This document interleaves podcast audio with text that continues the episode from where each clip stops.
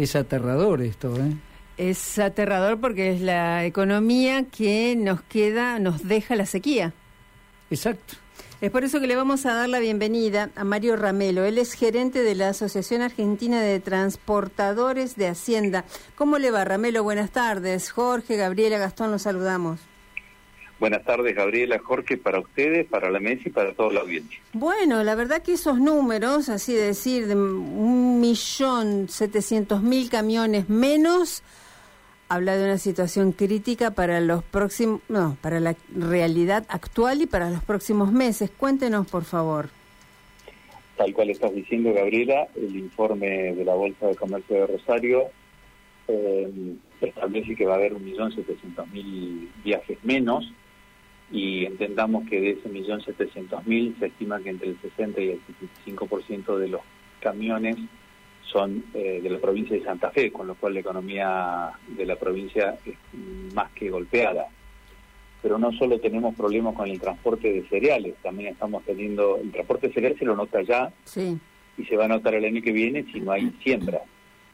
Eh, y en el transporte de Hacienda, al día de hoy ya están faltando, según eh, números de la sociedad rural que se expusieron en la reunión de, de la cadena agroalimentaria en la Expo Agro el 7 de marzo con el ministro Daniel Costamaña, están faltando 520 mil terneros, lo cual habla de otros 7 mil Mm. viajes menos de transporte de animales.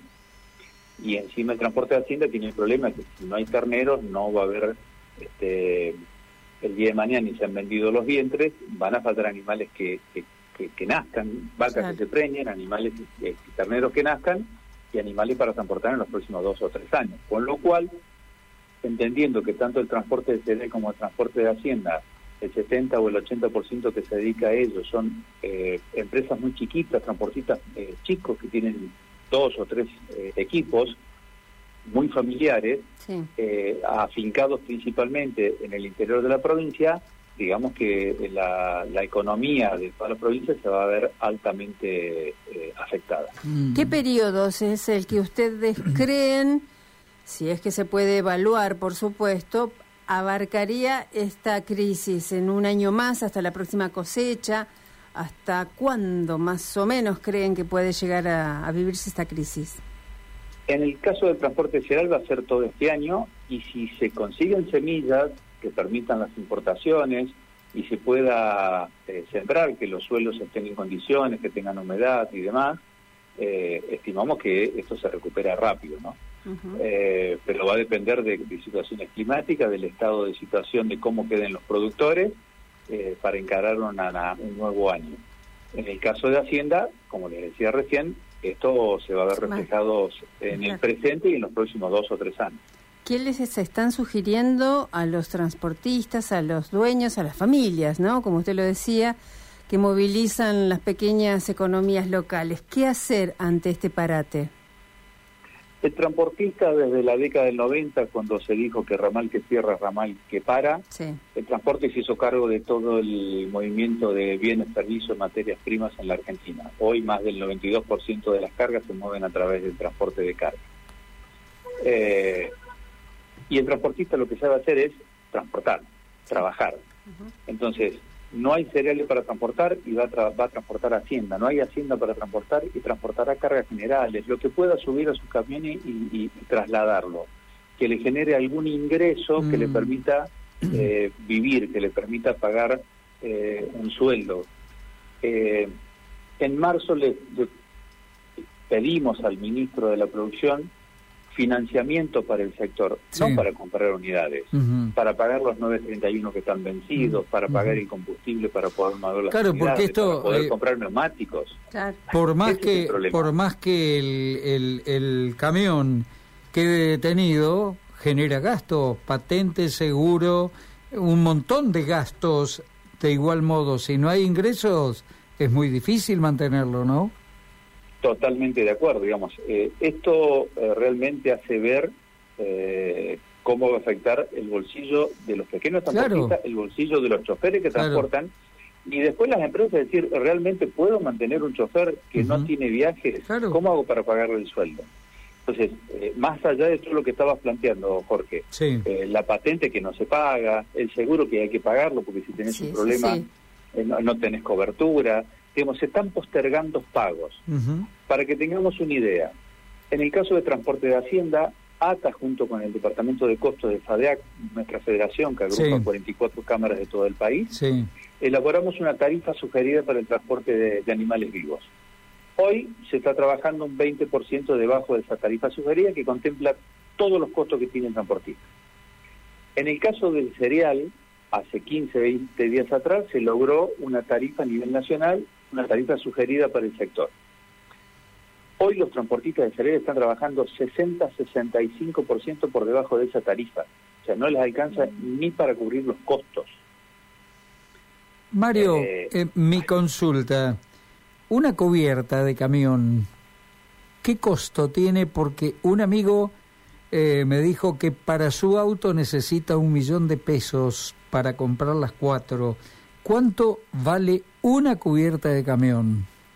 Estamos hablando, si conseguimos a buen precio, el primero que vale lo que eh, quiera cobrar el que la tiene. Sí. Si conseguimos un buen precio en 100.000 una cubierta, sí. multiplicara por 16, 18 que necesita una unidad,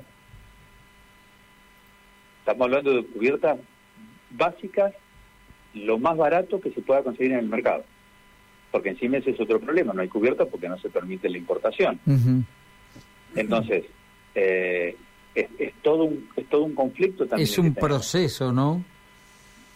Si ustedes, eh, quienes circulan en, la, en las rutas del, del país, sí. Eh, vamos a hablar de la provincia de Santa Fe, las rutas nacionales, la 11, la autopista Rosario-Buenos Aires, la, autopista nuestra de Santa Fe Rosario, van a ver pedazos de cubierta. Sí, sí, impresionante, impresionante. Bueno, eso te dice de que las cubiertas que se están usando ya son recapadas, Exacto. de recapadas, de recapadas.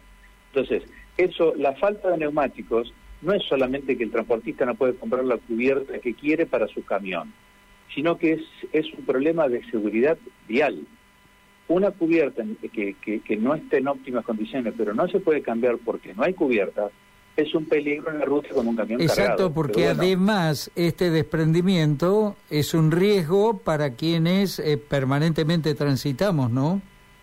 Por supuesto. Claro. Por supuesto. Sí. Pero bueno, eh, la economía argentina no lo entiende a eso.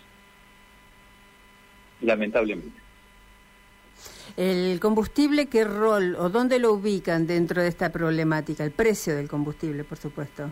El precio del combustible, digamos, está teniendo el valor que debería tener. Y si Dios quiere, este año no deberíamos tener problemas de faltantes de combustible porque no hay movimiento. Antes, cuando eh, uno transitaba la ruta, veía dos o tres camiones parados al lado de la cosechadora que se iban llenando y salían los camiones. Hoy se ve un camión esperando que la máquina recoja algo como para llenar ese camión para recién salir. Entonces, eh, digamos que por el lado del combustible no deberíamos tener este, eh, problemas este año. Ni por faltante ni por costo. El costo usted dice que dentro de todo está dentro de los parámetros, parámetros esperables.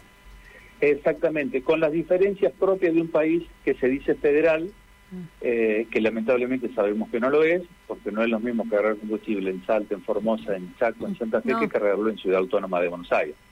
Hay diferencia de hasta 100 pesos por litro, entonces, eh, y, eso tampoco es manejable, y el IPF que maneja eh, el mercado mayoritariamente pone un precio y todas las demás petroleras le siguen por cuestiones de mercado, digamos, de marketing.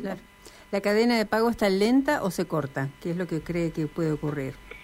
Yo diría que está más próxima a cortarse. Eh, lenta viene ya la, la cadena de pago. Mm. Eh, y esto es un problema. Ya se han dejado de pagar, los transportistas están dejando de pagar todo lo que pueden dejar de pagar. Con lo cual es un problema muy grave para después eh, retomar Retomar, claro. Sí, pero hoy la situación es, demasiado complicada. Digamos, ya se empieza a pensar aquellos que tienen choferes, qué hacer con esos choferes, si no van a quedar este, lamentablemente eh, en la calle, ¿no? Algo que el transporte no quiere porque cuesta muchísimo formar un chofer. Sí. No hay choferes en el transporte de carga, faltan choferes en el transporte de carga.